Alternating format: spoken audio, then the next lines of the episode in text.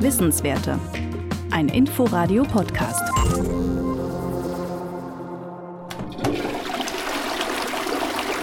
Trinkwasser ist unser Lebensmittel Nummer eins und Lebensmittel gehören nicht in die Klospülung. Mit diesem Credo ist der Berliner Umweltingenieur Erwin Nolde bereits seit Jahrzehnten unterwegs.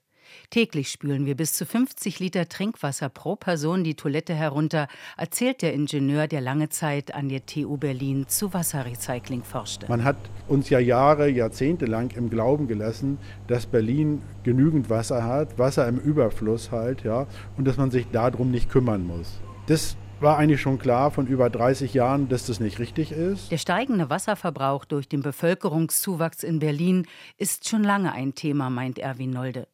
Die Klimakrise mit ihrer zunehmenden Hitze und Trockenheit hat die Problematik jetzt verschärft. Wassersparen ist das Gebot der Stunde. Erwin Nolde geht in den Keller eines neu gebauten Studentenwohnheims in Berlin-Pankow. Hier hat der Umweltingenieur, der mittlerweile die Firma Innovative Wasserkonzepte betreibt, seine größte Grauwasser-Recyclinganlage in einem Wohnhaus realisiert. Für 400 Apartments 2022 wurde er dafür ausgezeichnet. Auf 50 Quadratmeter Fläche steht die Anlage. Ein intelligenter Mix aus Abwasserbehandlung und Trinkwasseraufbereitung.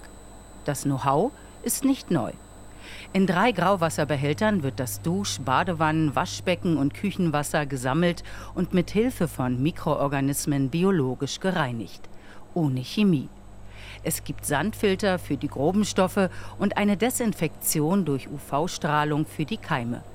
Herauskommt ein sogenanntes Betriebswasser für die Toilettenspülung und Waschmaschine. Also wir haben jetzt hier an diesem Handwaschbecken haben wir zwei Zapfstellen. Die eine ist Trinkwasser und die andere ist eben unser Betriebswasser.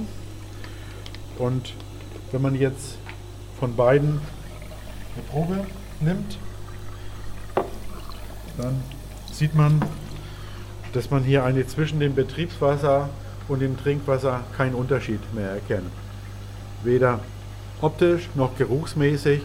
Also der Nutzer merkt keinen Unterschied. Zwischen 30 bis 60 Prozent Trinkwasser lassen sich so einsparen. Außerdem nutzt die Anlage die Wärme aus dem Dusch- und Badewasser, um kaltes Trinkwasser vorzuerwärmen. Diese Wärmerückgewinnung ist neu, wie auch die smarte Steuerung der Anlage. Unterstützt wird das Leuchtturmprojekt vom Wissenschaftsladen Kubus an der TU Berlin.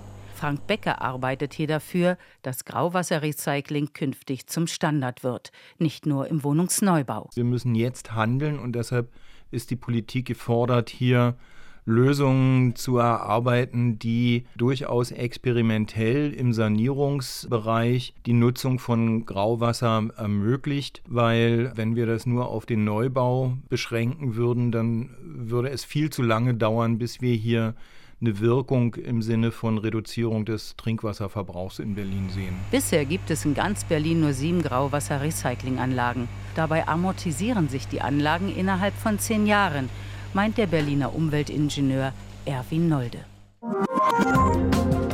Wissenswerte. Ein Podcast von Inforadio. Wir lieben das Warum.